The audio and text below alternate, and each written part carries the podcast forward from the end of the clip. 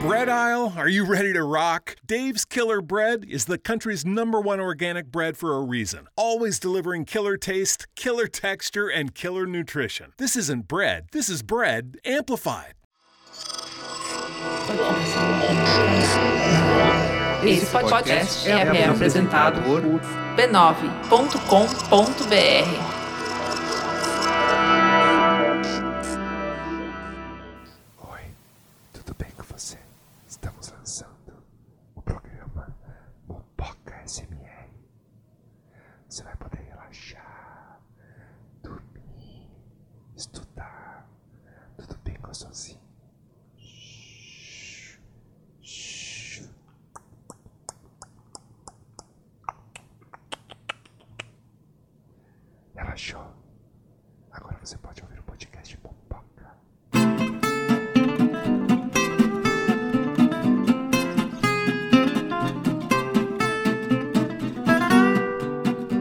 E aí, moçada? E aí? E aí, Taricione, Gabriel Bom? Prado. Oi. Oi, você ficou muito incomodado, Gabriel Prado? Fiquei, cara. Que porra é essa? Cara, a ASMR. A ASMR é um negócio aí que tem no YouTube, depois procura. Não, tô- a última vez. A última vez que inventaram esse tal de YouTube aí na mopossonaria, não foi uma experiência legal pra mim, não. Foi quando, foi quando o Gabriel Prado foi apresentado ao Minguado. Mas fica tranquilo, Gabriel, porque a gente não está fazendo um novo programa de ASMR. A gente está fazendo um novo Mupoca, Mupoca número 82 começando, Mupoca voltando às suas origens. Por quê? Porque hoje nós vamos começar uma treta. Olha só, treta. bonito, que bonito. Não, numa treta do, do modo de falar, a gente não vai brigar com ninguém. A gente vai falar em três partes, né? A gente já é chegado numa trilogia. Quem Nós não? vamos- Quem não, né? É, nós vamos falar sobre a treta da privacidade. Eu acho que, né, realmente é um momento para falarmos disso aí.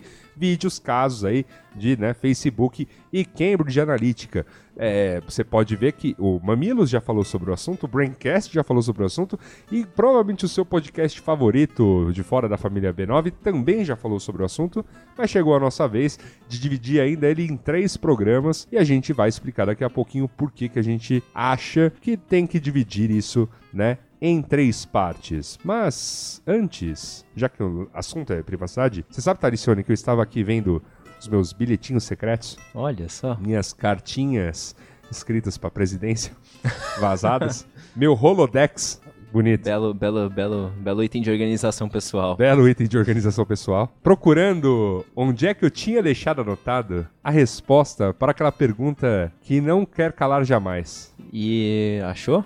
Não achei e eu passo a bola para você. Você saberia me dizer o que é mopoca? Mopoca é o primeiro registro escrito sobre a ideia de separar o público do privado. Que bonito. Vários registros disso, na verdade, ao longo da, da história, né? Esse, esse conceito burguês que é privacidade. Entendo, entendo. Então, né, mopoca já começa com sendo uma questão burguesa. É, Entendo. basicamente. basicamente. O Mupoca, que você bem sabe, meu caro ouvinte, é membro orgulhoso da família B9 já citada. Você pode entrar lá no B9 e ouvir todos eles. Tem o Braincast, o Mamilos, o Zing, o Poco Pixel, o Código Aberto, o Caixa de Histórias, o Tecnicalidade, o Naruhodô e o Cinemático. Para ouvir todos os podcasts da família, basta entrar em b9.com.br barra podcasts. Você também pode acessar a família B9 de podcasts, e sim, estamos todos lá no Spotify e no Deezer. Toma essa. É, você já pode apresentar podcasts para aquele seu coleguinha incauto que acha que isso aí é mó difícil, meu. Não, basta acessar no Spotify ou no Deezer. Todos os programas da família já estão lá. Ele poderá, por exemplo, ouvir este Mupoca e saber, né? Mais sobre privacidade, olha só que beleza. Até porque ouvir música cansa. Ouvir música cansa. E vamos combinar uma coisa, por exemplo, você tá lá na academia. Tá lá na academia. Você vai ficar ouvindo uma hora e meia, da, sei lá, de um putz-putz repetitivo que só quer te levar pra cima? Ou você vai aproveitar, já que você vai gastar aquela uma hora e meia lá, pra se informar sobre um determinado assunto? Olha aí que beleza. Olha que gostoso você O poder jovem- colocar. O jovem tem que se informar. É, pô, eu tava aqui pensando, ou é podcast ou é audiolivro, né? Olha Pode que ser também. Então, tá aí um uso para você fazer com os podcasts, né? Que estão todos lá no seu player favorito. O Poca é uma orgulhosa produção da Pickle Content. Você pode ver o- todos os vídeos lá no canal do YouTube, youtube.com barra ou no nosso site picklecontent.tv onde você também vai encontrar o glorioso Media Kit do Mupoca. Pra você que, sei lá, né, é um banqueiro, pra você que é um Magnata da internet. magnata da Tá internet, tudo bem. Dono de uma rede social dono de rede social, você de que alta quer periculosidade. Você que quer anunciar no podcast nacional, manter esse trabalho vivo, você pode ir lá e saber como anunciar no Mupoca e que formato temos. Mas se você não é assim um banqueiro, você também pode fazer como essas pessoas que são os nossos novos patrões da semana. E a gente aproveita aqui para deixar um agradecimento especial para o Gabriel Campos da Silveira, para Laura de Melo Alves Pires e para o Carlos Barbosa. Esse pessoal que tá aí, né, doando seu rico dinheirinho para manter esse sonho vivo, o sonho da podosfera brasileira. E se você quiser fazer como esses patrões e ainda de quebra entrar no clube mais exclusivo e camarotizado da internet que é a Mupossonaria, tudo que você precisa fazer é ir lá no apoia.se barra mupoca ou no patreon.com barra mupoca, deixar qualquer valor que as portas da esperança da Mupossonaria se abrirão para você. Nosso coração se encherá de emoção com essa ajuda tão singela, mas tão simbólica, e você saberá, claro, que as palavras a seguir de Gabriel Prado são direcionadas a você. O que, que dá pra dizer dessa galera que a gente mal conhece, mas já considera pacas? Não é mesmo? Muito obrigado. E é isso. Então, eu já discutiria privacidade desde o momento zero deste programa, mas questões de ordem, temos que fazer coisas antes de ir para a pauta, e uma delas, Gabriel Prado, é ler a notícia da semana.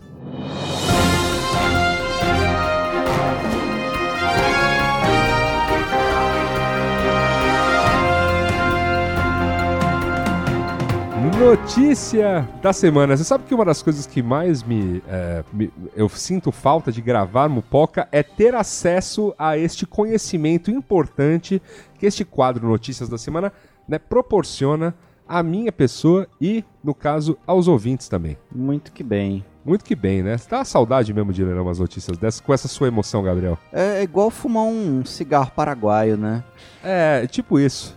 É tipo isso. Um Porque dia está na rodoviária, né? ler comentário de portal faz muito mal, mas é, é uma nossa função social aqui, né? Exato. E qual é a notícia Então- da semana cujos comentários leremos? Jennifer Lawrence diz que fala muito e faz pouco sexo e obriga parceiros a mostrar exames de DST. A atriz disse ser germofóbica e que está há muito tempo sem fazer sexo. A, a típica notícia que, assim, né, l- levantaram a bola pro comentarista de portal cortar. E sim, deixaram o campo de comentário aberto, fora a quantidade de gente que saiu perguntando e onde é que pega senha pro exame. Temos também alguns outros comentários aí que somos obrigados a ler, né, pra ver como está o termômetro dos internautas. Aí, sei lá da onde esse repórter falaria, sei lá, no- do, do quinto dos infernos aí, no caso, que é provavelmente da onde saíram esses comentários. O algoritmo do Google ali no Bom Retiro. Entendo, entendo. Vamos aos comentários. E se o exame for fraudado como nas novelas? Hoje em dia, de tudo acontecesse. Nossa, que bonito esse português, né? Tem que fazer o exame em lugares diferentes para comprovar.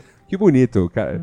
Eu Tá fico, aí, pe- auditoria de eu exame. fico pensando que o nome, se o nome do, do, do comentarista aqui era Doutor Albieri, sei lá, né, cara? Pô, o cara pensou em tudo, pensou em Doutor- clonar, pensou, pensou em fraudar exame. O doutor Jalim. Doutor Jalim. Jalim Rabei. Jalim, tá certo. E outra coisa, Cole- colega da doutora Paula, né? Doutora Sim. Paula Tejano. doutora Tejano. Isso, tá certo. Por favor, próximo comentário. E outra coisa, homem que pede exame de DST pra mulher é visto como o diabo das meninas superpoderosas. É difícil fazer isso numa sociedade machista, mas segurança estará sempre em primeiro lugar. Eu não entendi a ligação de conceitos Não. Eu não Mas sei eu nem gostava- quem que é esse diabo. Eu gostava muito de- do Diabo das Minas Superpoderosas. Eu acho muito da hora. É. Era engraçado. Enfim. Eu, mas eu, eu, eu acho que ele usou o diabo das meninas superpoderosas pra, sei lá, falar que se um rapaz pedisse isso pra uma Ele é garota, ele seria considerado. Não, mas- seria considerado gay. Lembra que o diabo das meninas superpoderosas Não, ele acho que era é mais bem. entidade ruim. Ah, tá. Acho que é mais no... Bom, enfim, eu a gente não sei pode responder o comentário do cara e falar o que você quis dizer com, Com, isso. com esse diabo. Você quis dizer uma Gostaria de pessoa. dar uma... Você quis dizer uma pessoa, né? Discorra. Discorra, né? Por favor, Exato. me dê sua tréplica, né? Sua opinião é muito interessante Enfim, deixa pra lá. para o, um aprofundado entendimento da notícia. Quer desenvolver esse argumento aí? Não, melhor não. Melhor a gente partir pro próximo comentário. Deve pedir exame porque esses namorados, na verdade, são as rodas delas. Ehehehe. Safadinha, tá certo, gosta de dar igual a ela sem camisola, tem que pedir os exames, senão acaba igual Charlie Harper. É o, é o pensamento aí, um lance todo. é, assim, é o parnasianismo. Esse, esse aqui é o parnasianismo puro do comentário. Que é o cara que é o cara que vai concordar com isso aí, porque safada, gosta de dar sem camisola, sem camisola, vamos lá. Ah, agora eu entendi. Você entendeu? E, se- e tem que tomar cuidado, senão acaba igual o Charlie Harper, não o Charlie Sheen, o personagem, Charlie Harper. Que é a mesma coisa, Que né? é beleza. Convenhamos, é, é, o mesmo cara. Com certeza, é, é- é uma autobiografia, né, aquela coisa. Mas, bem, Ah, mas enfim. É. Mas é, tá? Isso, é por isso que a gente lê comentários, Gabriel. por- pelo parnasianismo puro aí da, da poesia interneteira. É pra gente lembrar que a tecnologia pode avançar, mas o que, o que, que a gente precisa é de educação. é que a estupidez, ela sempre dá um jeito de entrar pelos cantinhos, né? Já diria a Maurília dos Anjos em tweet, né? Ser mais velho não quer dizer que você é mais sábio, você pode acumular burrice com os anos. É verdade. É só o cara falsificar o exame, kkkkkkk e cair de boca, kkkk. É, é só isso, né? é, basicamente, né? Nossa, Porque vai, exames médicos é a coisa mais fácil de fraudar, né? Um corte um buraco na caixa, né? Enfim. Ah, Foda-se. Eu tô Enfim. muito intolerante. É, a- é a- é- é a típica notícia que mudou a nossa vida, com os tipos de comentário que mudaram a nossa vida, não é mesmo? E só serve pra aquecer o planeta. Porque comentar num portal Gasta eletricidade. gasta servidor. Gasta servidor. É verdade. Gasta. É, tudo bem. Aí tá esse calor do caralho aqui, Gabriel tá puto. pleno outono. Gabriel Pistola. Ha- hashtag Gabriel Pistola. Gabriel, não fique bravo. Eu tenho, Pão! Eu tenho algo pra alegrar seu coração. Tá, me fala. Eu tenho algo pra alegrar seu coração. Toca. Aquele tecladinho safado, ele voltou.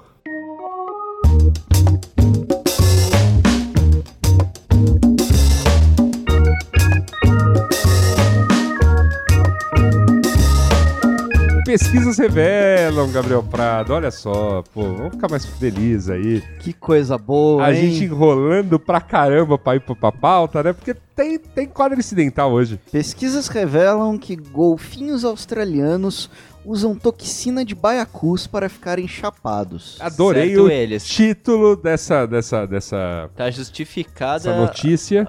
o uso de drogas. que os golfinhos. Aqui, ó, pesquisadores de universidade australiana observaram o comportamento de golfinhos jovens. Constataram que na Universidade de Murdoch, na Austrália, em novo estudo du- durante o qual analisaram golfinhos da costa australiana no estuário de Lechenau. Lechenau.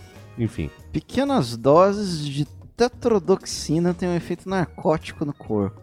Olha aí. Os golfinhos estariam utilizando a toxina como uso recreacional de uma droga. Que maravilhoso, né? O documentário Dolphins Spy in the Pod, do canal BBC, traz algumas cenas de golfinhos mastigando baiacus e passando peixe entre si, de forma que todos tenham a experiência. Olha os só. go- Os, golfinhos dando um dois e passando a bola. Olha que bonito. Olha aí, que bonito. Você já deu um dois num baiacu hoje, Go- Gabriel Prado? Golfinho, conhecido como ser babaca do mar, também tem momentos comunais e bonitos. Olha aí que bonito. Eu só respondo na presença do meu advogado. Tá certo. Vo- Você já mastigou um baiacu e, e passou a bola adiante? Ah, não, eu não frequento ambiente de música. Eu não frequento meio de música. Será? Afinal, afinal, como dizia Bruno Aleixo, né? Quem tem tatuagem são os drogados. São os drogados. Tá certo. Ok. Enfim, baiacus à parte, né? Chegou a hora. Chegou a hora de irmos a ela, Gabriel Prado. A pauta.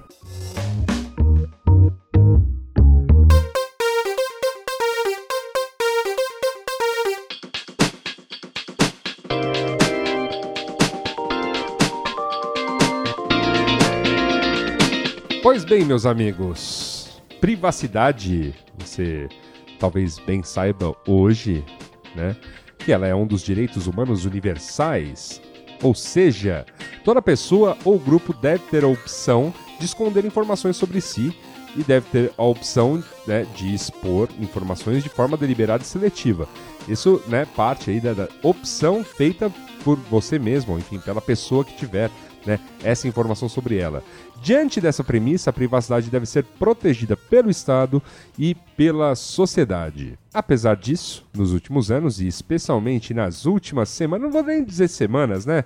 Vamos falar aí nos últimos tempos. Porque, Semanas É. mupóquicas. É, ah, sim, semanas mupóquicas, verdade. Vieram à tona aí uma série né, é, é, de notícias que demonstram a agressividade com que nossos dados são garimpados e também o pouco apreço que as empresas responsáveis têm por eles. Sob a- luz dos acontecimentos recentes, nós aqui do Mupoca resolvemos aproveitar a deixa e entender melhor o que é pr- privacidade, de onde veio, o que come, se o IBAMA protege e por aí vai. Então a gente vai fazer aqui, né, como a gente já deixou claro, né, uma trilogia. E a primeira parte, né, o nosso professor doutor Arroba foi atrás de informações precisas, contundentes. Auditadas. Um professor que faz pesquisas contumazes sobre o assunto privacidade. Meu caro Talicione, primeira coisa, privacidade, direito universal, É, bonito, né? A gente de branco, segurando as mãos, segurando falando privacidade. mãos, Está lá na declaração dos direitos do homem. Isso aí é nosso lar. Mas aí, é, de- de- assim, privacidade é um papo velho, já tinha no Novo Testamento e tal? Cara, não. Na verdade, privacidade é um lance que é recente. Privacidade como a gente conhece, né? Tal qual a ideia aí que a gente tem de privacidade hoje surgiu no final do século XIX nos Estados Unidos. Tipo, as primeiras leis, né? Óbvio, tinha em todo lugar a- o impulso de, de ficar sozinho. Se você olhar assim, tipo, as cidades atenienses são os primeiros registros que a gente tem de ambientes um pouquinho mais privados e casas não comunais existem a partir aí da Renascença. Como antes as pessoas dormiam juntas, fudiam juntas. Se o cara tinha um pouquinho mais de apreço pela privacidade, ele pedia para as crianças sair da, sa- sair da casa pra, pra fuder e depois voltava as crianças. Ou ia fuder o ar livre. Inclusive, dizem que era muito comum você transar ao ar livre antes. Porque a casa era de todo mundo. Entendo. Nada, Mas- como, nada como eu e minha gata rolando na relva, rolava de tudo, né? Exatamente. Olha aí que bonito. Mas beleza, a gente tá O- falando aqui de fornicação como, como base da- da- das questões privadas, mas Não vamos só- um pouco além disso. Assim, não, é que, era um- é que é o exemplo mais palpável que a gente tem, mas tipo. mas o, é, é para mostrar mais que existia a ideia de você resguardar algumas coisas suas do seu grupo, né? Mas sempre foi uma coisa secundária, porque você tinha sobrevivência barra privacidade, você fala sobrevivência. Ah, Você sim. fala, tipo, comer barra privacidade, comer. Claro, Você fala, claro. tipo, teto barra privacidade, teto. Tinha uma cabana pequena, você tinha 15 filhos. Cara, vai todo mundo dormir É. Vai na todo mundo cabana pequena e, teta. ca- e dane-se a privacidade. Aliás, sabia que na até a peste negra, um pouquinho depois, as camas eram comuns. Ah, então sim. todo mundo dormia, no mesmo junto. camão. Sim. É, é um dos fatores que propagou aí a, Ajudou a a peste propagar a também, peste. mas todo mundo dormia no mesmo negócio e o convidado junto. Porque cama era um negócio muito caro, né? Era caro pra caralho. Era o bagulho mais caro da casa. Era herança, inclusive. Entendo. Aquele colchão de palha. E daí, e daí você começou a ter mais riqueza material, né? Revolução Francesa, Revolução Industrial. E daí no final do século XIX nos Estados Unidos, o cara chegou e falou: Mano, seguinte, a gente tem que proteger a privacidade. Um cara tem que conseguir fazer as coisas sem o Estado saber. Porque americano sempre parte desse princípio, né? É, afinal, É. né, tá, tá escrito lá no Bill of. Rights, você tem direito a ter uma arma. É. Dane-se os outros quatro direitos, mas o direito à arma esse Tá é lá. fundamental, está na, está na carta. Então o cara olhou Tá. e falou, velho, a gente tem que se proteger disso e tal, mas o primeiro censo americano ainda não é muito privado. Mas a partir do momento que parou de ser um entrave logístico, eles falaram, tá, seguinte, ninguém sabe de nada. A não ser que você seja obrigado por lei a revelar, mas seu dado é de ninguém, né? Perfeito. O... Este, este mesmo, este mesmo Estados Unidos, que notícia dessa semana, está aí com uma lei, né, para obrigar países né, não amigos, o Brasil está incluso, né, a que todo turista deve ceder senhas de redes sociais e escambau no aeroporto se requisitado. É, tá errado, já diria o Rogerinho. É, mas o... Mas, Mas, sim. beleza, mas beleza. Mas Estamos sim. falando dos Estados Unidos lá de trás, não dos Estados Unidos de 2018. É, exatamente. Daí o, daí depois desse documento as coisas foram desenrolando, começaram a surgir alguns regimes totalitários, né? Opa. É, fascismo, União Soviética, China, a galera falou, puta. E daí vocês começaram. Daí você começou a ver o Estado perseguindo as pessoas com base em informações pessoais, né? Estados. É Sim. tipo, o cara é judeu, o cara. O cara é contra o governo, o cara ele não gosta de certa prática. É, o vizinho ouviu que o cara não gosta de certa prática, é denunciado, né? É um lance aterrorizante de fato, e esse sentimento de que os dados são meus foi crescendo até ser posto como direito humanos pela Eleanor Roosevelt. Então, Que bonito. Eleanor Roosevelt. é um dos, é um dos, é um dos redatores, né, do, do negócio, é uma iniciativa dela. É uma iniciativa dela não, mas ela é um dos... Mas é Certo. aquela ideia liberal de tipo, cada um, cada um, né? O, cada um por si e por isso as coisas têm que ser privadas. Cada um Mas- por si, então, Então, justa. foi uma associação de liberdade com privacidade. O que exatamente? Não, Não, você- questão... A, A, liber, a liberdade, o, né, vamos dizer assim, existe um ímpeto liberal de você ter e poder gozar de liberdades individuais. Uma delas, Porém, a Veio- privacidade. porém veio no, no, no pacote. Sim, mas privacidade é um ponto, é um ponto essencial da liberdade, né, individual do ser humano, independente da sua liberdade ser liberal ou não, né, liberal do ponto de vista econômico e social. O é, é por isso que você usa software livre, né, por exemplo. né? É, Uhum. é um dos é um dos é um dos atrativos para quem se incomoda com isso. Então é isso. E daí as coisas foram andando de certa forma que as pessoas continuaram com medo é, pós-guerra, cortina de ferro, falou, puta merda, eu preciso proteger isso, preciso proteger isso, e havia internet. É, sim, sim. E Não, internet... a- afinal, depois das duas guerras do fascismo e do, e do nazismo e, e- e das revoluções né, na China e, na, da, e na- da própria União Soviética, que foi, por exemplo, nós temos as ditaduras aqui na América Latina. Sim, as ditaduras também- todas foram muito severas com... E, só, e essas sim, só foram acabar aí já, aí, a última delas, Pinochet, acabou em 91. Exatamente. Daí nos anos 90 teve o fim dessa ditadura, a nova ordem mundial, né? Tal qual conhecemos, não a nazista. a nova ordem mundial Sim, sim. que se deu. O surgimento da internet e eh, o processo de globalização. Então, essa identidade individual e característica e seus dados pararam de fazer tanto sentido porque teve internet, web 2.0 com as redes sociais. Na verdade, é- na verdade é meio louco, porque, assim, é mais ou menos um, né, assim, se a gente for pegar por comportamento, tá, que bonito. No momento que você tá lascado, tá sendo caçado, você vai se preocupar demais com as suas questões de privacidade. Sim. Mas quando o mundo pôde dar uma, vamos dar uma relaxada, porque o, o, o, Passou. ini- o inimigo se foi, acabou, não, não tem mais comunismo, não tem mais, enfim, o que, que- as coisas que existiram até os anos 90, aí, aí o nível de relaxamento foi a ponto de, ah, a gente também não precisa nem mais disso, nesse negócio aí de privacidade. Não, é, cê, se, na verdade você não vê mais tanto. Quem cresceu nesse ambiente já não vê mais tanto valor. É, mas, cara, vou- tem um exemplo clássico aí de médicos adoram contar como é que o millennial mais jovem, porque nós aqui somos millennial, mas nós, nós somos millennials nascidos nos anos 80, ou seja, Primeiros dos nós estamos ligados, a gente viu muito filme, a gente ouviu falar muito sobre qual é que era de ter AIDS. E aí, hoje em dia, a molecada mais nova que não viu, não viu, Não o viu tipo- Filadélfia? não, é, não viu Philadelphia, não viu, não viu o Fred Mercury morrendo, não viu o Renato Russo morrendo. Pessoas, assim, do cinema, da TV, fora, né, o- todos os casos, né,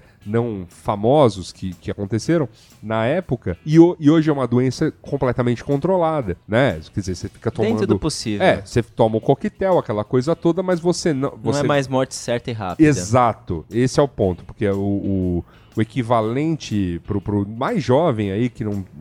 Pra entender, quando a AIDS surgiu nos anos 80, né, porque ela foi noticiada nos, mais grossamente dos anos 80 e início dos 90, que ainda não se tinha muitas pistas sobre um tratamento, se sequer cura, a AIDS era tipo com- como rolou o estouro de ebola, assim. Só que, obviamente, com uma mortalidade muito menor. Sim, né? essas pessoas não sabiam como lidar, se É, passava mas ou era- não, como transmitir. É, mas era um lance que assim, foi um pandemônio, porque, tipo, de repente ela é ultra transmissível, de repente ela, ela mata, sabe, do pobre ao, ao rico, assim, era a nova peste, né? É, Que é uma coisa que você vai ver com muito poucas doenças aí. E não é Talvez, mosquito que você combate, é sexo. é, sim.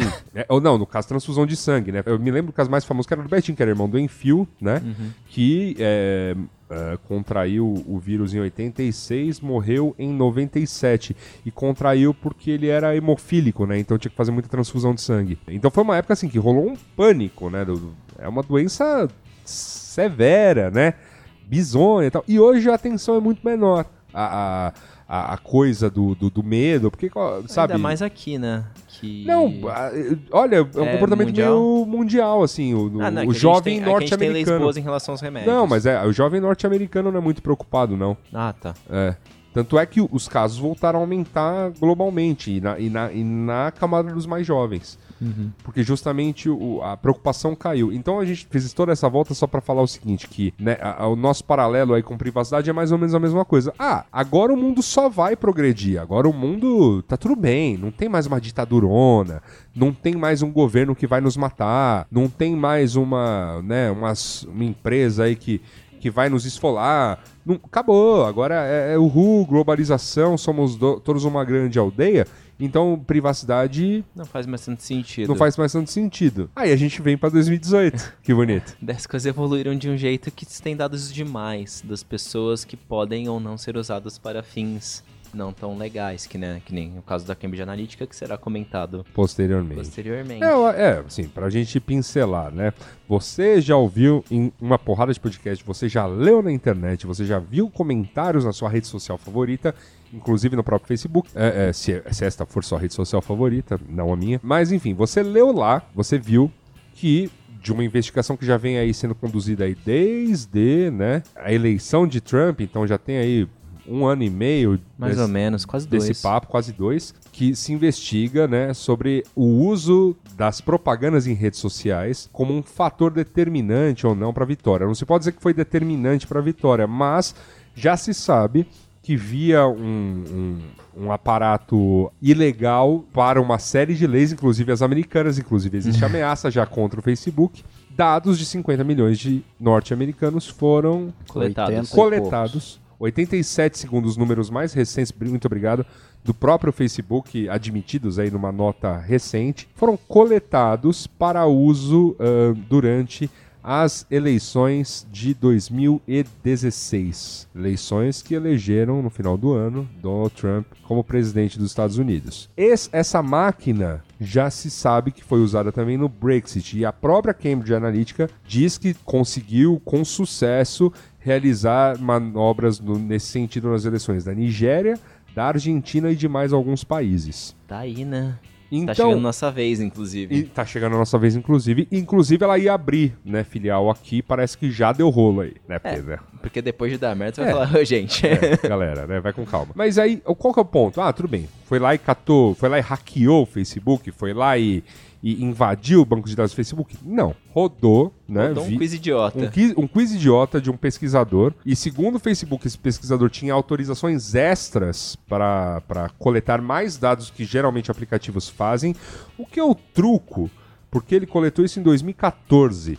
Ah, era um bundalelê maluco essa época, E, hein? cara, o Thales tá aqui, Thales é desenvolvedor. O que, o que era possível fazer de bunda lelê com aplicativos dos mais imbecis no Facebook pra você coletar uns dados? Foi em 2014 ou estourou o escândalo em 2014? Não, 2014 foi quando foi A coletado. Foi quando- É, a coleta inicial, né? Já Das- era- olha daqueles só. 300, 400 mil. Era bem permissivo, mas já era um pouquinho menos do que já foi. Então É. antes era pior. Antes era pior, mas era bastante Era permissivo. permissivo, é. E obviamente, é o que a gente tava até comentando aqui antes do programa. Você é programador do Facebook, vem um cara falar: "Ah, vou pegar uns dados". Você não tava nem ligando, porque Ah, Você não pensava no. no- no- É, é- é- é o clássico problema de empatia de quem lida com tecnologia, né? Você não. Não, é- não são seus problemas. É, nem viu, nem foi, ah, pega aí e tal, assina autorização aqui, beleza. Aí, em dado momento, o Facebook, sabendo que esses dados iam- estavam sendo usados para fins privados, né, não mais de pesquisa acadêmica, fez o primeiro, ou, apaga aí. Mano, Aí o- os caras da Cambridge Analytica falaram, ô, beleza, tô apagando. Aí o Facebook fez, valeu. nós. É nóis, joinha. Sol- soltou o sinal. É, Chapirous, falou. Pô, cara, né?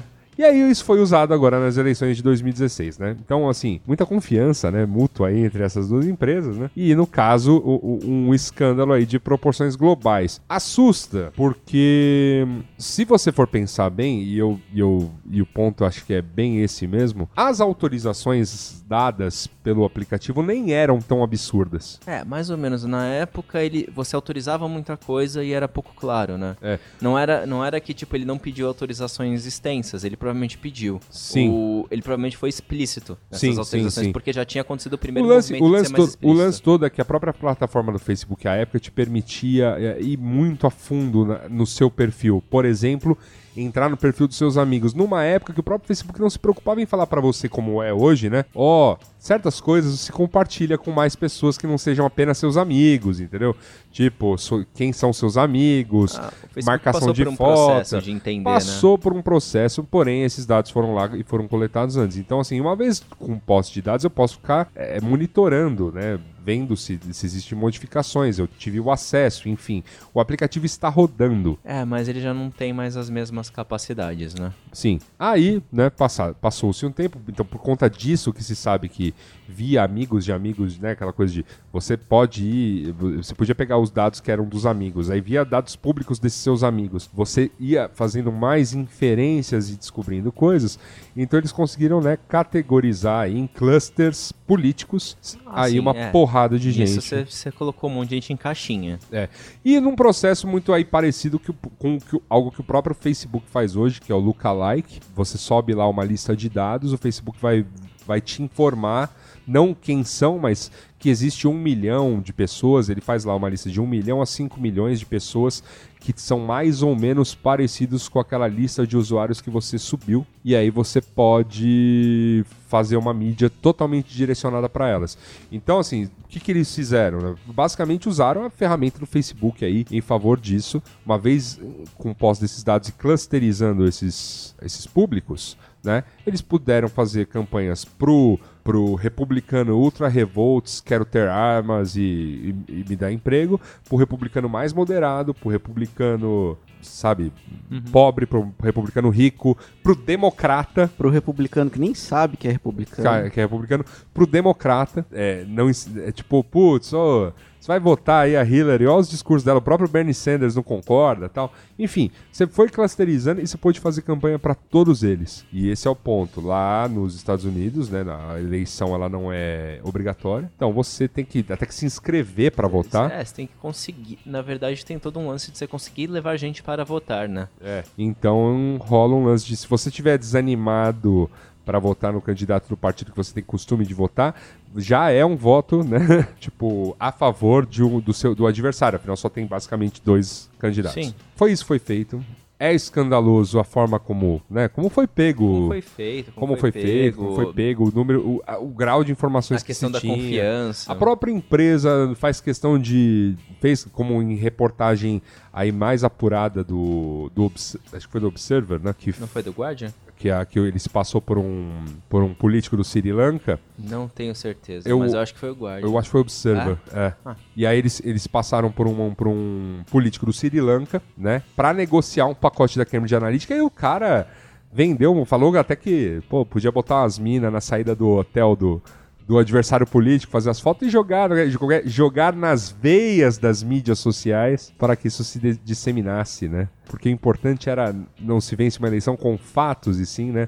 Controlando news. com os medos e as esperanças das pessoas. Uma frase aí que né, tem ecoado porque é, tá no cerne aí do funcionamento não só da Cambridge Analytica, mas acho que de uma série de, da de think tanks e, e- e- e empresolas de, de, de comunicação aí na internet. A, a rigor, a rigor você tem até. Na verdade, não é só comunicação, é inclusive em política exterior de país. Os Estados Unidos opera assim com, com a política externa dele. Operou assim, pelo menos por muitos anos, né?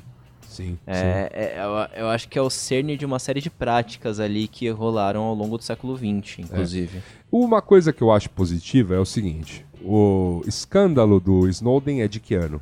Do Snowden, 2009, 2010. 11, talvez, enfim. É, por aí. Tá. É, Na época, que- da década. Na época que surgiu, a gente tinha, a gente tinha comprovado que o governo americano espionou o governo brasileiro em cima de dados da Petrobras que viriam a, né, a estourar, virar o escândalo que virou e virar essa bola de neve que a gente tá, tá vindo até hoje. Mas a sua preocupação com privacidade e, e ocultar passos de né, é, é, rastros digitais e, e etc. É, não, não bateu em níveis alarmantes. Por quê?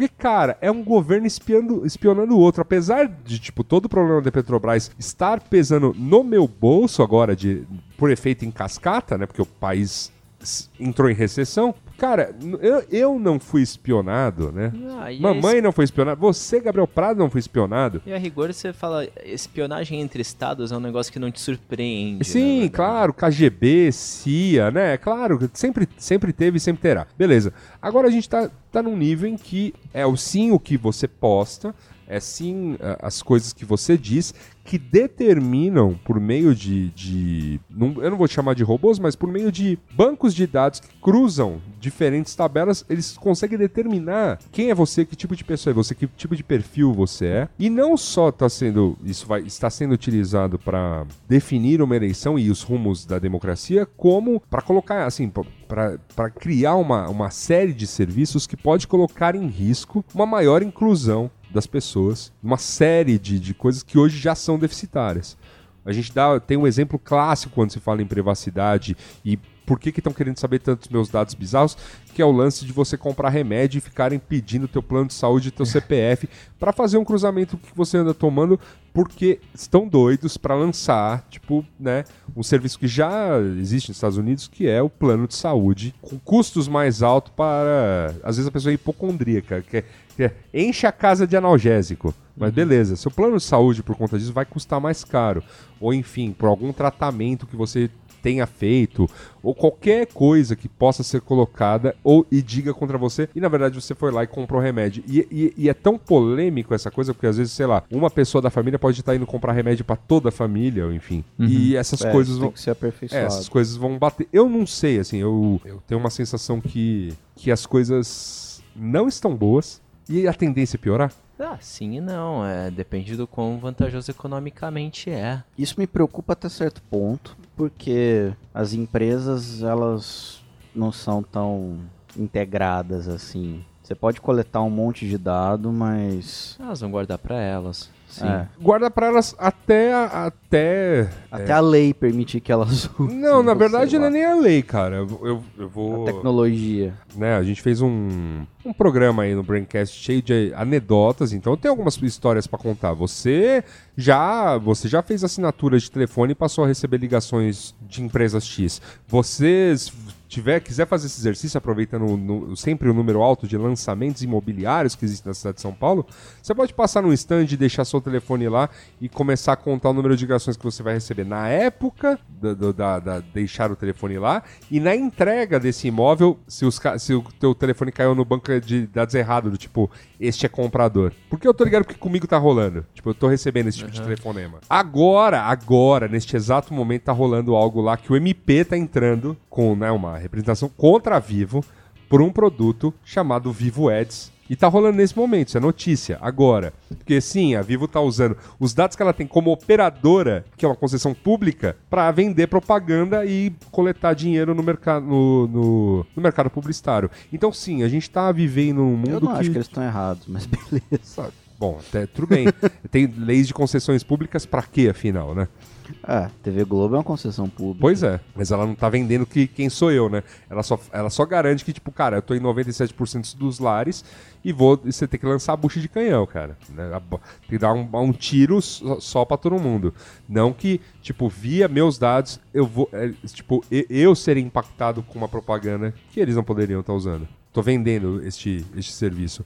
Eu acho que, assim, novamente, é tão polêmico, eu não, não quero estar com a razão e nem quero tirar a tua razão, mas é tão polêmico que vale a discussão. E vale a discussão diante, da, diante do número de, de, de, é, de coisas que é possível se fazer. É, é, eu acho que o que acontece é, o, o, o conceito de indivíduo ele é cada vez mais amplo. Sim. Antes, sei lá, você é você. Hoje você na internet não deixa de ser você. Você e seus dados são uma coisa só.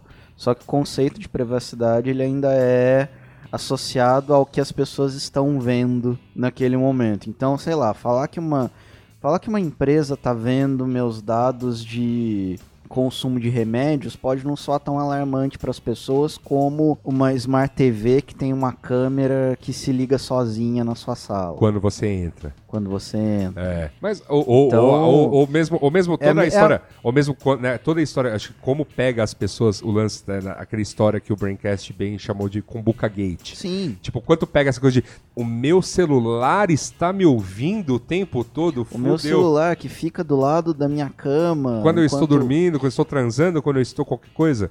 Este celular tá me ouvindo o tempo todo. Então, e com isso as pessoas se Sim. assustam. Mas agora as pessoas não se assustam. E eu acho que deveriam.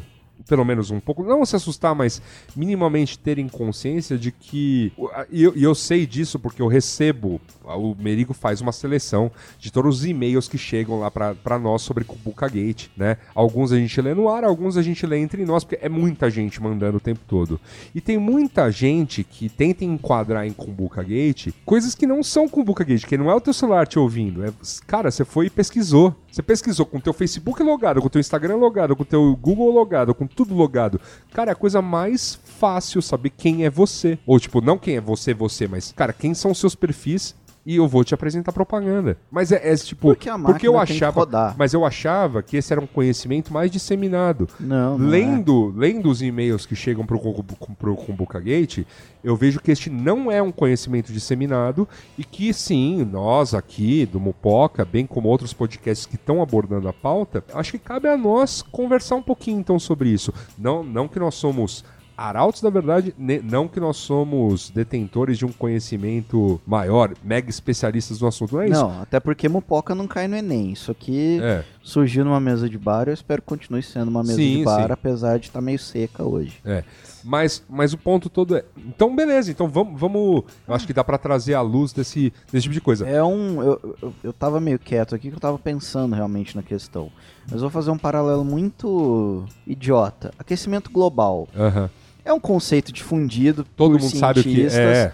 Existe um acordo climático de Paris que, a exceção de Estados Unidos, Síria e um terceiro país que eu esqueci, de tão significante que ele é, não assinaram. Ou seja, é uma treta real, é um perigo de curto, médio prazo. A gente já tá sofrendo as consequências deles. Só que enquanto não tiver água batendo na canela, Quando a galera não vê como que é, é, cenas do. o- tipo, o mundo não virar Waterworld, né? Saca? É.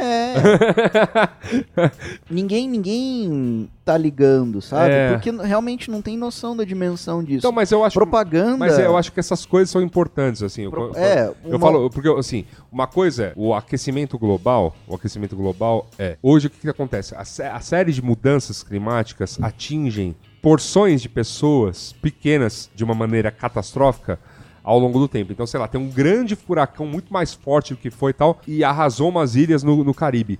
Nossa, né? Aquecimento global, né? Aquecimento global. Aí tem uma, um, um- outro furacão que arrasa a costa americana. Nossa, aquecimento global. É, aquecimento global. Aí uma série de furacões que agora agitaram a Europa, né? No inverno deles. Nossa, né? É, tipo, o clima tá mudando e tal, não sei o que lá. Aí a seca, né? Ou as mudanças de regime de chuva e de seca né, é, no globo. É, pois é, né? Mas nunca vai pegando, nunca pega todo mundo ao mesmo tempo. É. Eu acho que é, nesse aspecto pro, pro, pro lance da privacidade, é como se de repente todas as cidades litorâneas ganhassem um centímetro. Um centímetro não, vai. Uns 15 centímetros a mais de água. Opa! Não, todo mundo sacou que, o que a água subiu. É a água batendo na canelinha. É, é, isso. A maré tá alta e ela Isso. só vai ficar mais alta. Isso, então, eu acho que é o que Sim, aconteceu. Eu acho que. mas- Opa, peraí, eu tô no Facebook. Opa, peraí, eu já respondi um quiz desses.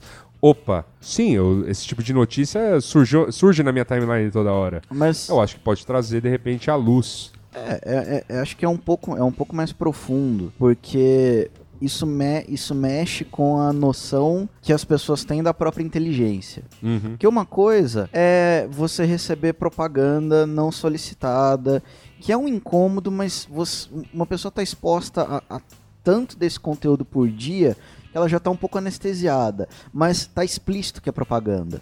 Outra coisa é você formar uma opinião a partir de uma exposição de uma ideia que não necessariamente é baseada em fatos verdadeiros Sim. porque você está clicando, você está interpretando aquela informação. É, isso é educação de mídia, na E verdade, né? exatamente. E, e isso mexe, isso mexe com. Assim, não, é lógico que isso é verdade. Porque eu li, eu me informei e. e- Não, e, o- e a outra? pessoa acha que não tá sendo outra, manipulada, gente? Não, né? é, não, É, e outra, o- gente, a pessoa, a pessoa está sendo manipulada, porque assim, nós temos um bom conhecimento de como funciona o algoritmo, né, as questões algorítmicas, de, de por que, que certas informações a gente vê e certas informações a gente não vê. A gente entende isso, porque trabalha com isso, ou trabalhou Sim. com isso. O pessoal de tecnologia entende isso, porque ajudou, né, ou ajudou a conceber ou ajudou a estudar isso. Agora, acabou aí. Então, assim, para eu efetivamente conseguir explicar para uma pessoa o que, que é filter bubble, por que, que esses conceitos de o Facebook só vai mostrar coisas dos meus 20 mais chegados é uma coisa esquisita, o próprio Twitter indo para esse caminho é uma coisa esquisita, Instagram, o que você É que- escolher, que o lance todo é, é, Antes era muito difícil falar, porque nunca tinha acontecido nada. É um furacão, é um furacão numa cidade longe, não é comigo. É, exatamente. Entendeu? Putz, é, né? Exatamente, Isso ah, aí, 85, Né? Hum. 85 milhões de perfis. Ah, numa rede que tem um, mais de bilhão de usuários. 400 mil no Brasil foram afetados num universo de mais de 100 milhões de usuários.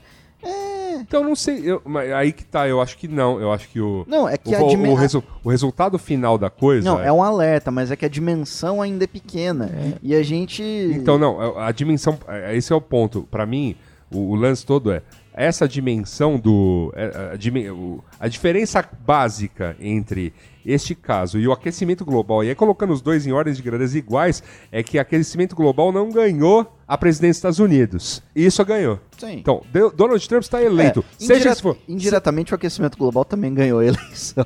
É, com, com quem jogou contra, sei lá. Sim, Porque o Al Gore em si nunca ganhou. pois é. Então, o ponto é esse. O ponto é, é que é, eu acho que a história, se tu começa a ficar, ter tons mais de maior proximidade, porque a gente a, a gente tá sentindo, a gente vê essas coisas. Tipo, a tática, essa tática da Cambridge Analytica funcionou para uma eleição do Trump, funcionou para uma eleição do Brexit, e eu vejo, sei lá, think tanks brasileiros, para não citar qual- nenhum deles, mas você sabe eu- exatamente aos quais eu estou me, estou me referindo, se movimentando para fazer coisas parecidas no Brasil.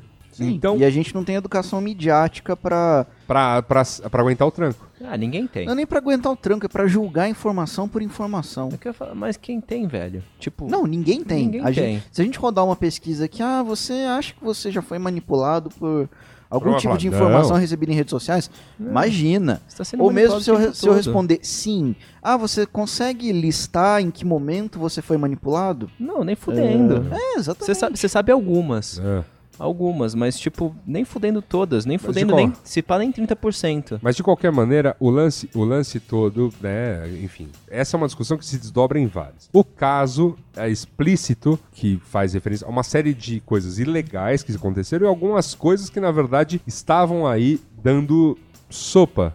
Essa que é a verdade. né? Dados que an- antes, assim, só você pagando muito caro você os teria e, assim, foi um investimento, de certa forma, irrisório em propaganda para se conseguir esse tipo de dado sobre tantas pessoas. Então, o ponto que nós estamos aqui, que a gente queria trazer neste programa, Talicione com essa brilhante pesquisa, era privacidade. O conceito novo, conceito moderno, Conce- Conceito jovem, conceito jovem, conceito menino moleque. mas um conceito que se perde aí num, num- num- num momento de calmaria do mundo. Um conceito que não é defendido abertamente, porque novamente ele é, são conceitos que mudam de lado. Hora esquerda defende, hora direita defende, enfim. Posso? é, na verdade, eu não acho que é uma questão de ser pertinente ou não. Na real, é o que ele tem que virar, ou o que ele tá virando, né? Talvez a privacidade não deixe de existir, mas, tipo, como é que você lida com privacidade num mundo que está sempre exposto? O que, que é privacidade dentro desse mundo, né? Sei lá, é você não expor um jantar que você tem? É, é você guardar algumas ideias em papel? É você. O que acontece? Você tem. Na minha concepção, né? Num, mas é tipo, você tem duas escolhas, né? E na verdade, no fundo é uma mistura, né? Ou você vai pras montanhas e se isola, ou você tá sempre atuando. O, o, eu acho que nisso é a importância da gente de, de tornar um assunto tão público. É tipo, o que é privacidade? Por quê? Se você vai viver em sociedade, ou você tá sempre atuando, ou você tá completamente desprotegido. Não existe mais privacidade do tipo. Ninguém sabe pra quem eu tô ligando, ninguém sabe o que, que eu tô comprando, ninguém sabe pra onde eu tô indo. Na boa, Todo mundo sabe, todo mundo vai saber. Você tem um aparelho celular, sabem. Sua esposa tem um aparelho celular, sabem. Seu filho tem um aparelho celular, sabem. Você consome hospital, remédio, serviço público, declara imposto de renda. Então sabem. Então o que, que é a sua privacidade nisso? Ela existe? Ela existiu? Ah, Ela não existe no sentido de que você está isolado, né? Então a ideia de tipo suas informações pessoais são protegidas e privadas, o que você pensa é privado, mais ou menos. Você consegue extrapolar a partir dos dados da pessoa e dos hábitos, mais ou menos como ela pensa, mais ou menos com quem ela anda, mais ou menos o que, que ela vai fazer daqui a dois anos, né? Que às vezes ela mesma não tem noção disso, mas. É, às vezes ela não sabe que ela tá grávida e tá. Então, tipo. Então, então o que, que é privado, né? É, é, qual a ideia? Diante do que se é privado? Como é que o Estado te protege? Eu acho que essas são as questões centrais. Ou como você se protege do Estado. Como se protege do Estado. São questões centrais agora pra gente começar a discutir isso. Porque eu ouvi muito pouca discussão em volta disso, na real.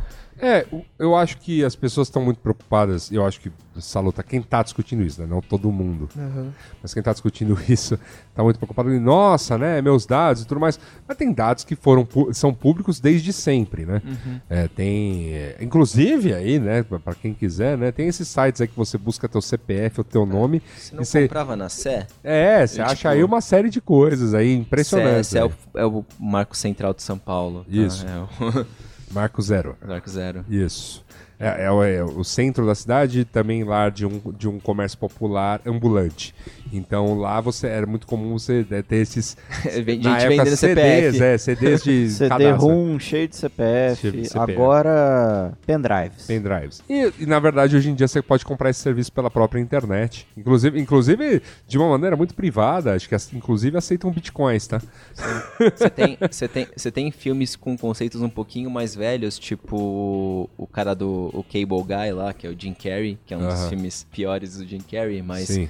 é um conceito interessante. O cara da, da empresa de TV a cabo sabe da tua vida, né? Sim, porque, enfim, se o cara quiser plugar, se o cara quiser ter, ter verificar, o cara pode. Então, então que, qual é teu papel no mundo? Como é que você. O que, que, que, que é ser privado, né? É, tipo, o que, que é a vida privada, né? Num, num ambiente muito público. Você tem, na verdade, um ambiente público pra caralho.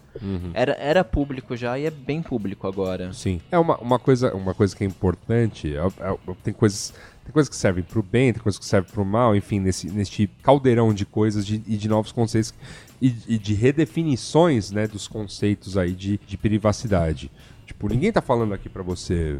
Para de postar, porque se isole, compre aquela. co- coloque Chapéu de alumínio. chapéu de né? alumínio na cabeça, não, não é nada disso. O que a gente está dizendo é, tem coisa que funciona, tem coisa que funciona para bem, tem coisa que funciona para mal, tem coisas que estão aí, é parte de uma discussão madura de sociedade, a gente entender o que está rolando. Um exemplo muito clássico é ostentação no Instagram, Uhum. que eu faço, você faz, todo mundo que conhece, né, que Ah. Conhece alguém que faz. Insta não, Instagram é rede de ostentar, né? Exato. É tipo, você não faz, você não faz o ninguém, ninguém fala, olha, olha a minha vida merda no Instagram. né? Tanto é que, tanto é que ela ia ser passado, né? Ó, pô, Toda. a Receita, a Receita Federal chegou a ameaçar falando, ó, galera do, do que cai na malha fina, é, a gente vai fazer verificação de Instagram, tipo, lançou que não ganhou nada, a vida tá boa aí, a vida tá tá bacana, né? E às vezes o lance todo do Instagram, e isso é uma coisa muito bonita, né, de é que ele não fala tudo da vida. Não. Não, tipo, só que o nosso, no- a nossa impressão das pessoas estarem ultra compartilhando coisas é que tá todo mundo expondo, Então, se elas estão expondo. posando. É. Elas estão. Elas, elas, elas, colocaram uma faceta. Exato. Aquela não é a vida privada Não, dela. só, por exemplo, eu pego, eu pego pelo, eu Às pego, vezes é. é, eu pego, não, então, mas eu pego pelo meu Instagram, meu, meu Instagram de 2017 foi quase o- nível rei do camarote da ostentação. Por quê? Viajei pra, pra um caralho, num, e nos lugares, né, bacanas, fazendo umas coisas legais e tudo mais. Aí se você for pegar assim, a- a- né, tirar o que daquilo saiu do meu bolso, Então você tá tentando se explicar. Não, não, pra, pra, pra, Preventivamente pra, receita. Isso. Já tô mandando, você já tô mandando o habeas Você acha corpus que, preventivo. Você Olha acha aí, que é eu já auditor tô... da Receita Não. ou podcast? eu já- Anexa junto, Eu né, já, o tô, eu áudio. já tô lançando o habeas corpus preventivo porque o STF não tá livrando a cara de habeas corpus preventivo. Então eu já tô lançando aqui no podcast pra ver se isso dá certo. É, eu também. Ah lá. Não, mas é sério, mas, mas isso é muito sério. Você tem um negócio, outra coisa que me pega basicamente é que Caralho, teve tô uma época. fudido. Teve uma época, eu comecei, eu comecei a falar de comida, eu comecei a postar, postar muita foto de comida, e eu percebi que começou a ficar muito caro essa brincadeira de sair, tirar foto de comida pra ter post no Instagram, aquela coisa, ó, tô sempre pesquisando e tudo mais. Aí que eu comecei a eventualmente encontrar uns caras que fazem a mesma coisa no Instagram na noite aí, tipo nos restaurantes, nos bares, porque tem, tem os conhecer, brother, tal. começar a ter os caras anônimos Não, e aí eu isso. comecei a ver a tática dos caras. E a tática dos caras é, é dois pontos. Cara, você vai, o cara vai uma vez, sei lá, e o cara vai com fome ou o cara vai com um monte de amigos pra, pra sair rachando conta. Meu, pede um mundo de comida, tira foto de tudo. Só que o idiota aqui, quando fazia isso, pô, já postava tudo de uma vez. Não. Esse cara depois agenda. E tipo, e agenda de uma maneira que não vai postar tudo numa semana. Ele vai postar, olha, tal coisa em tal dia. Aí depois de umas duas semanas, uh, este prato no restaurante, né? O mesmo? Ah, tá da hora. Só que o cara faz isso de uma maneira sistemática, né? Tipo, o cara tem post pra botar todo dia. Mas na verdade foi, sei lá, uma semana que ele pegou e foi, entendeu? Pra matar tudo isso. Porque é trabalho dele. Não tô julgando aqui se ele deve ou não fazer isso. É o trabalho dele, pessoas pagam ele disso. pra isso e vive disso, acabou. Então, assim, é- é, mas existe um lance do, do- da, da interpretação. E a ponto de, então, onde nós estamos hoje? Eu te digo que é, eu te digo que é uma ostentação talvez fake, mas ela pode ser verdadeira. A ponto de a Receita vai usar isso como prova contra você. A ponto de sistemas tirarem conclusões, né, a respeito de você, a ponto de eu poder lançar produtos que te incluam ou te excluam do consumo de acordo com o que você posta. E às vezes você está realmente interpretando. Ou não. Ou você pode simplesmente não estar interpretando. Você pode até compartilhar muito menos. Você não faz ostentação nenhuma nessas redes sociais. Mas de alguma maneira eu uso esses dados. Mas aí que tá, tipo, a escolha desses dados tem que ser mais explícita, então. Tipo, o Estado tem que falar, seguinte, gente, agora tem que ser muito claro que o cara compartilha. E você. E aí, e aí que tá, privacidade é você optar pelo que você quer expor ou não de forma explícita e ridícula, né? Tipo, quando você entra no Facebook, o Facebook fala, ó, a gente coleta esses dados. Você vai tirar essas coisas ou vai colocar essas coisas? Reza, reza a lenda que pelo, pela, pelo nosso Código de Defesa do Consumidor era isso que tinha que acontecer. Quando você entra no Facebook, tinha que ter avisos muito claros, falando assim: queridos internautas, Amiguinho da internet. amigo da internet. Então, Tutorial em vídeo. Não, não, não é nem tutorial em vídeo, é, ó, ao assinar o Facebook, nós vamos pegar, tipo, determinar o seu perfil para te apresentar propagandas e que isso poderá ser usado por outras empresas. Eles fazem isso A de pessoa- merda. É, Porque este é o nosso modelo de negócio. Você não está aqui de graça.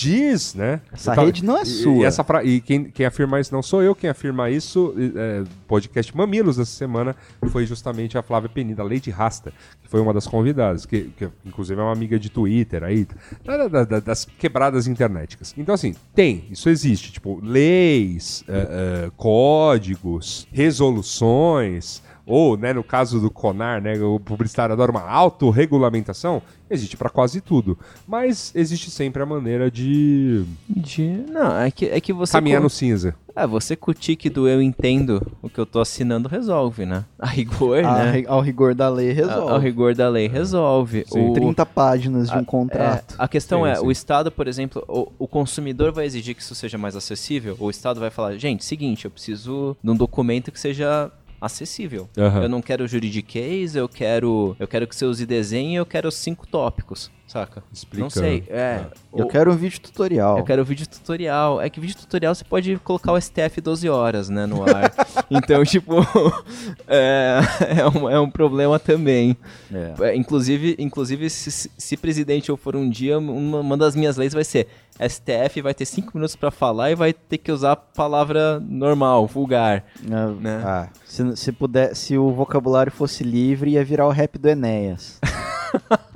Meu Deus, cara, meu Deus. Eu queria que fosse, velho, mas enfim. De fato, porque, velho, você precisa de intérprete pra entender aquilo. É, mas. Mas não é o. po- Não é o. Eu falo. Não, eu queria voltar naquele ponto que você mencionou da, da questão do que, que é você. com- O que tá acessível, o que não é privado, teoricamente é o que você tá compartilhando numa rede social. Uhum. Que eu vi uma coisa meio alarmante: que existe um projeto de lei nos Estados Unidos falando que eles podem exigir senhas de redes sociais para concessão de visto. Foi, foi, a comentei comentou. agora. Comentei nesse programa. É ridículo. É, é, é- É, um, é uma Sim. afronta, na verdade, É, sendo então, muito mas- franco. Não, Não, e, mas e a- é- e a fra- e a frase. Mas eu tô retomando esse ponto É, por essa frase- questão, que não necessariamente. Pra mim, a frase do, a frase do, do, do, do cara lá, o republicano, o assessor do, do Trump, enfim, o secretário, uma coisa assim. A frase que ele usa é maravilhosa e diz muito sobre, sobre esses tempos. É o lance do. Que não tem nada pra esconder, É, já diria Alckmin, né? não precisa Enfim. não precisa estar com medo. É, se tá negando a senha das suas redes sociais, é porque tem algo a esconder. É, se tem senha, é porque é algo pra ser escondido. O- né? Quem não, quem não reagiu tá vivo. Já lembrando o Alckmin, ou então agora no episódio mais recente, né? to- tomou tiros e está colhendo o que plantou. eu não sei, cara. Mas- O que, eu, o que eu retomei isso foi esse ponto. Mesmo que você opte, mesmo que você use uma rede social, mas que você tenha um comportamento mais privado nela, com um perfil fechado, ou tem um perfil muito mais de leitor e, e consumidor de conteúdo do que necessariamente de produtor, e você acha que você está se resguardando eh, de certa maneira, não necessariamente você pode estar diante de uma situação dessa, em que para você entrar num país, para você ir a negócios, para você fazer turismo, para você consumir, para você injetar dinheiro na- numa economia alheia, você tem que ficar pelado na frente de um raio-x digital. É, o que, o que é um absurdo, na verdade, mas é, vem de você entender a tua relação com aquela rede também, né? É, é o que você tá disposto a que seja es- escancarado. Eu já falei, cara, se essa lei for- aprovada nos Estados Unidos, se sou do Itamaraty, imprimo esse coach desse secretário do, do, do Trump,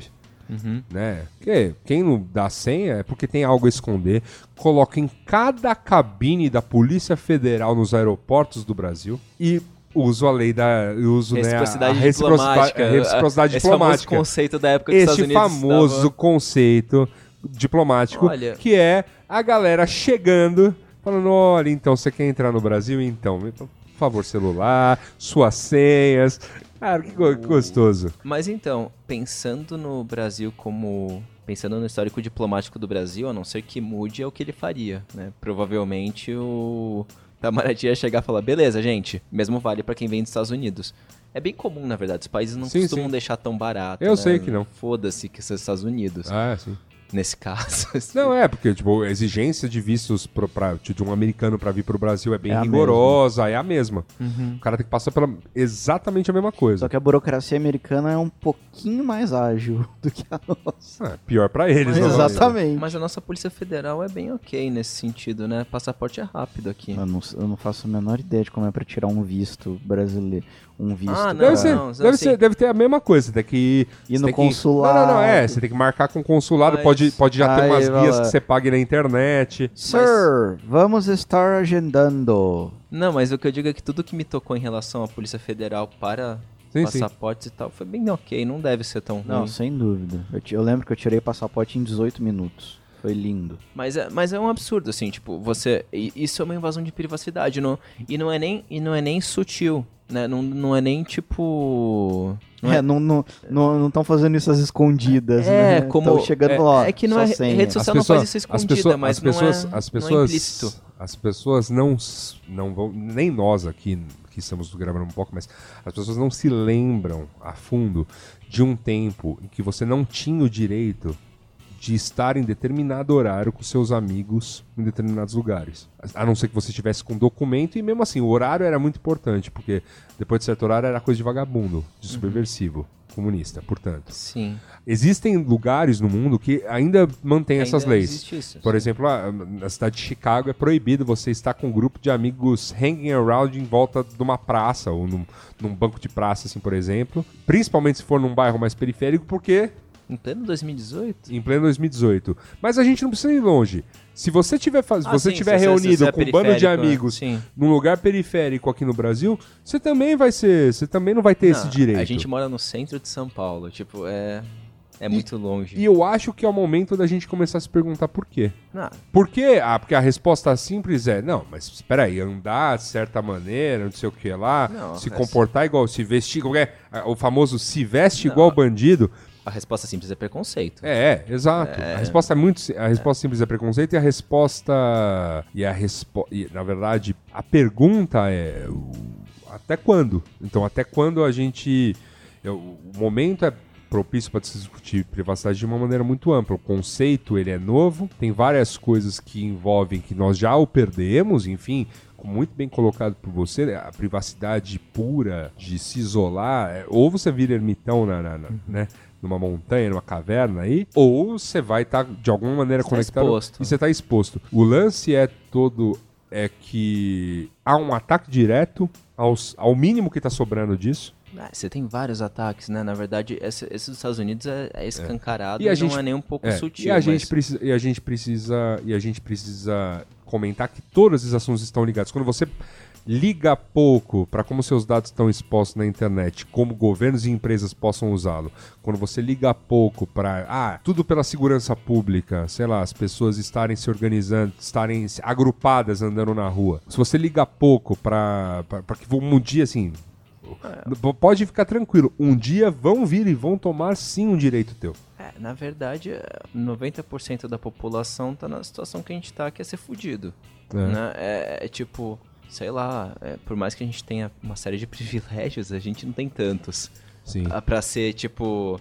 Pra, estar ainda- imune, né? É, mas tipo de ainda, ação. ainda, ainda que, O- ainda que tenhamos, mas não, acho que o ponto é esse este primeiro programa era muito para trazer à luz aí coisas que sei lá se a gente vai conseguir responder em mais dois, mas A gente vai mais discutir, na verdade, porque não tem uma resposta. é não tem mesmo, não tem. É, eu, eu acho que eu- o que você comentou de tipo, partir do momento que você dá muita trela pra isso, você abre umas coisas bem ruins, né? Do tipo, se você deixa o medo imperar, você permite com que o fascismo surja. E eu não tô falando nem, tipo, coletar teus dados. É uma opção sua. É uma coisa que, que nem o Gabriel falou, a roda tem que girar. Tudo bem. Se você não paga Facebook, você tem que pagar de algum jeito. Sim. Né? O, se você quer um modelo de conteúdo que as pessoas não façam isso com você, você vai ter que pagar pelo conteúdo que você consome, pela rede que você usa. É, as É que as então, é que novamente eu acho que as pessoas têm uma falsa sensação de que elas já pagam por tudo isso. Por quê? Por quê?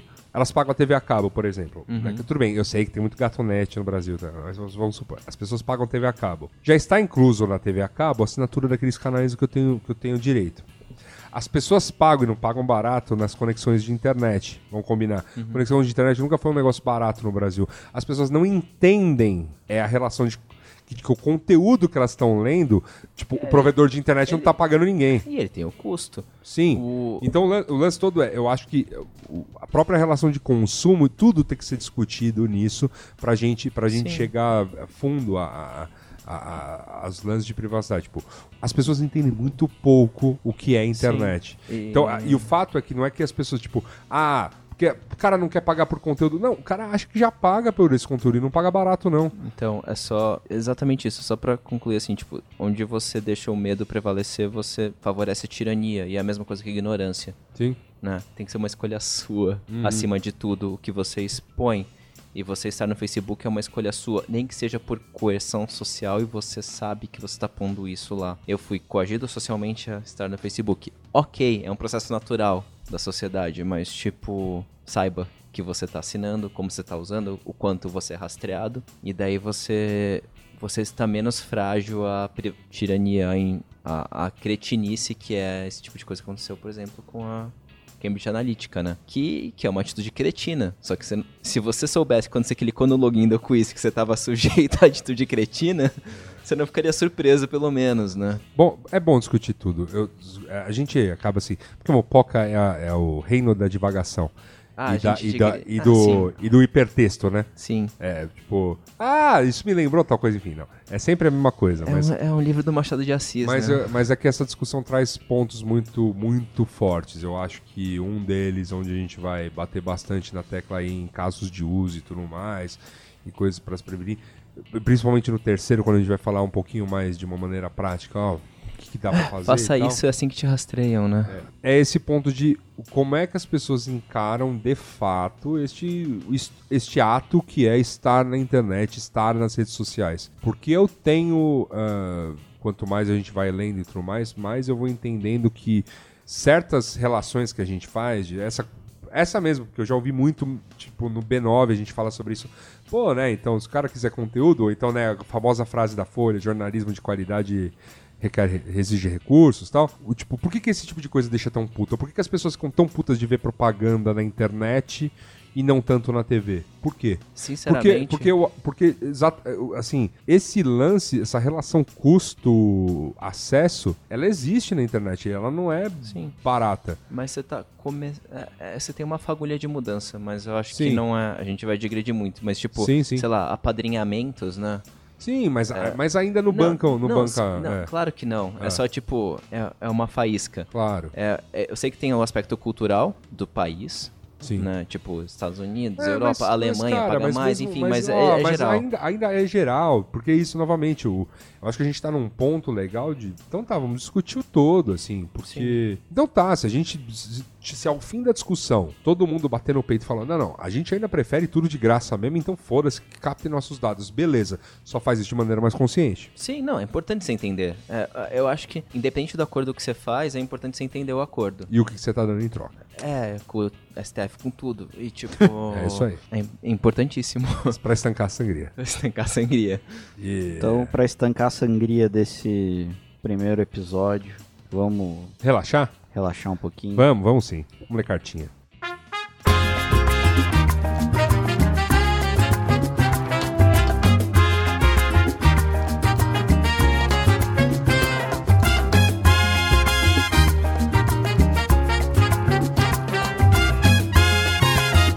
Cartinhas, Gabriel Prado, muitas cartinhas recebidas na semana.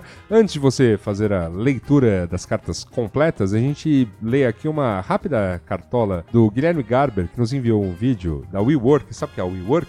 O que, que é o WeWork? WeWork é, uma, é, um, é um conglomerado global de coworking. São coworkings globais. Você, pode- você assina, por exemplo, aqui no Brasil, você pode trabalhar nas We, WeWorks de tudo que, é- tudo que é canto do mundo. Caralho, que caso de uso específico. Pois é. Só que o mais. Agora ele mandou o vídeo porque eles estão lançando apartamentos. Então é o conceito de coworking, co-living, tudo chegando tudo junto. É, é o tapetinho de yoga do lado da mesa de trabalho? É. é, é- e, e uma cama e muito mais, assim. É, né? é tudo, tudo, tudo é junto uma misturado. Nespresso multipropósito.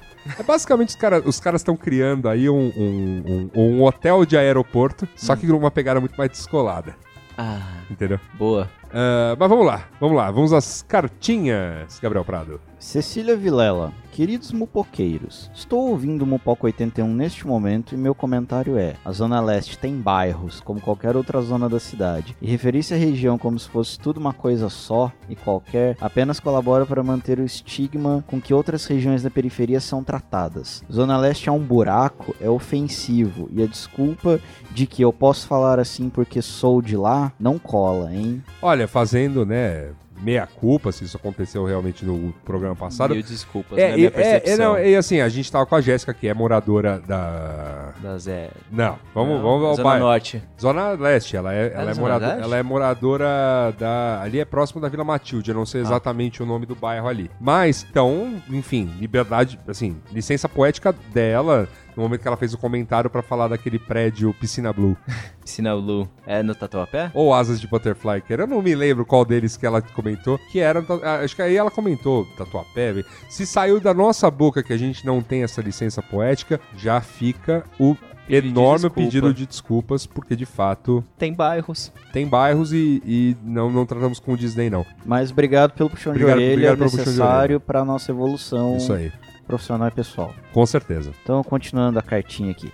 Acompanho o podcast e gosto muito. Sinto muito por tomar a iniciativa de escrever para vocês apenas quando foi para reclamar.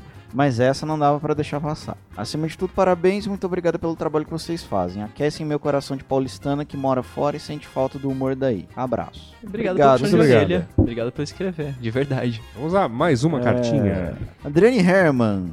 Olá, Mupokers. Para começar, Mupoca é passar mico dando risada sozinho na fila do bandejão. Sou mestrando em ciências ambientais e aí já vem a tristeza. Queria muito poder contribuir e entrar para o grupo mais exclusivo e cara- camarotizado. Só que o excelentíssimo governo federal me impede. Os cortes de verbas estão cada vez mais assustadores. Bandejão aqui na universidade subirá de 1,80 para 4,50. Sim, fucking 4,50 golpes. Ô, ô, louco, hein? Isso aí, esse, é o, esse é o golpe. É, eu quero falar, esse- caralho, esse, é o golpe velho. no bolso estudantil, hein? Bandejão, cara. Uma instituição, cara. 1,90 no mercado real Cento e- e 2 no mercado paralelo. 150, 150% de aumento? Que é isso, Brasil? Não, não, é, é quase 200%, né? É, meu ponto não é aumentar, mas o aumento absurdo. Falando em bandejão, resolvi escrever para vocês justamente por isso. Almoço quase todos os dias sozinha, porque gosto de ficar ouvindo meus podcasts, pois é o único momento que consigo colocar em dia o vício. Nessa brincadeira estou sozinha na fila, em média 45 minutos, e fico rindo sozinha. Todos me olham e pensam: quem é essa mina louca rindo sozinha? Eu tento não fazer caras e bocas, sabe? Mas tem episódios que são impossíveis.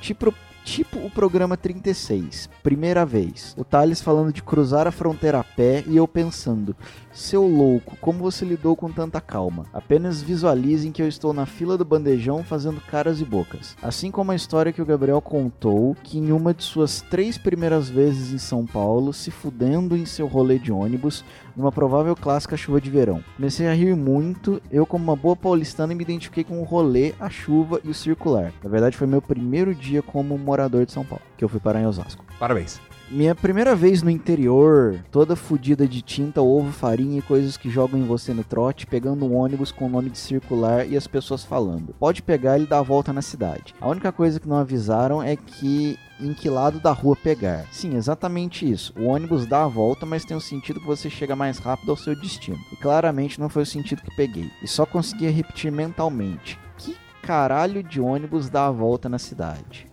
Circular. Tá aí. Lá em Guaxupé você pega o Santa Cruz, Parque Rodoviária, você chega em qualquer lugar. Então, é, o, fa- o- é o ônibus que anda no sentido horário no sentido anti-horário? Outra coisa, 2019 está aí. Parque do Star Wars vai sair. Vocês falaram justamente disso nesse episódio, e isso é o mais sensacional de ouvir os programas antigos, as previsões. Não vou me alongar muito, por mais que eu queira comentar tudo que vocês falaram, e talvez por isso Mopoca seja meu podcast favorito.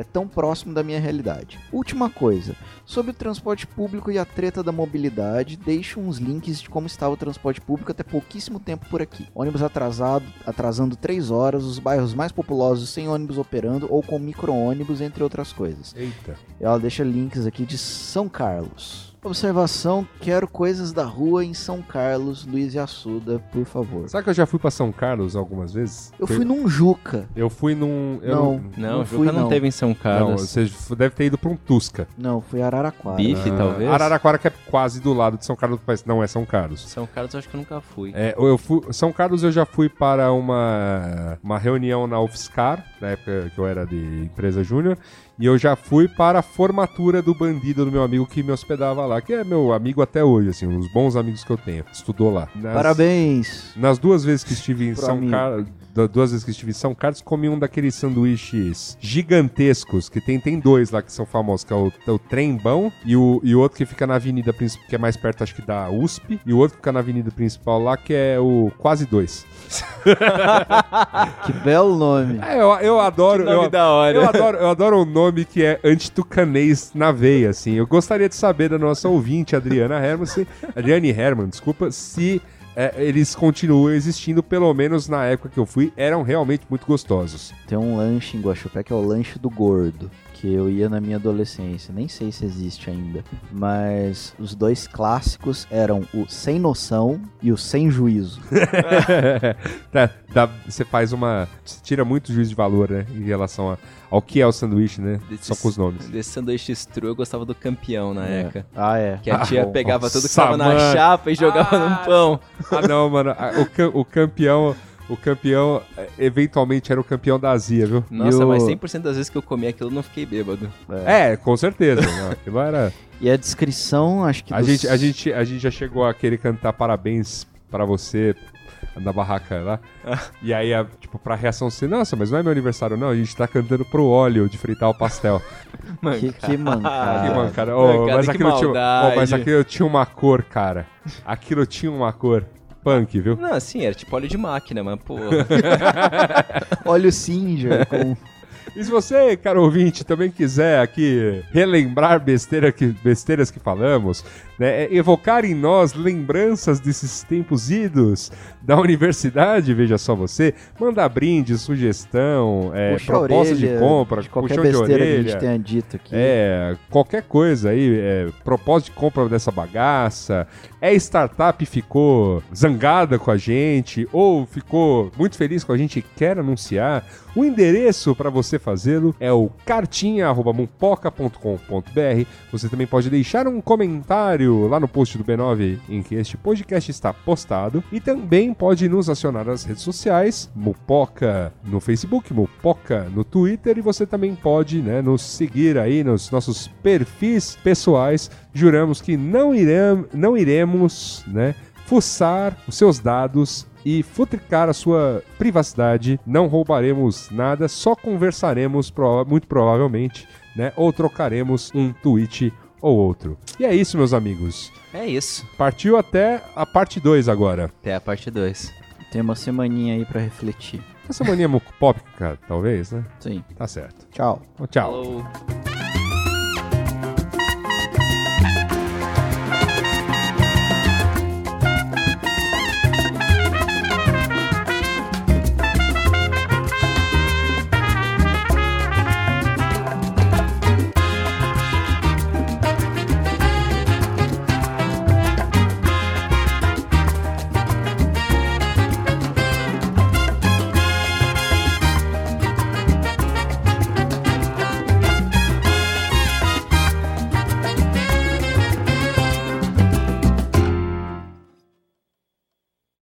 ¿No se merece tu familia lo mejor? Entonces, ¿por qué no los mejores huevos? Ahora, Egglands Best están disponibles en deliciosas opciones. Huevos clásicos, de gallina libre de jaula y orgánicos de Egglands, que ofrecen un sabor más delicioso y fresco de granja que le encantará a tu familia. En comparación con los huevos ordinarios, Egglands Best contiene la mejor nutrición como 6 veces más vitamina D, 10 veces más vitamina E y el doble de omega 3 y B12. Solo Egglands Best. Mejor sabor, mejor nutrición, mejores huevos. Visita egglandsbest.com para más información.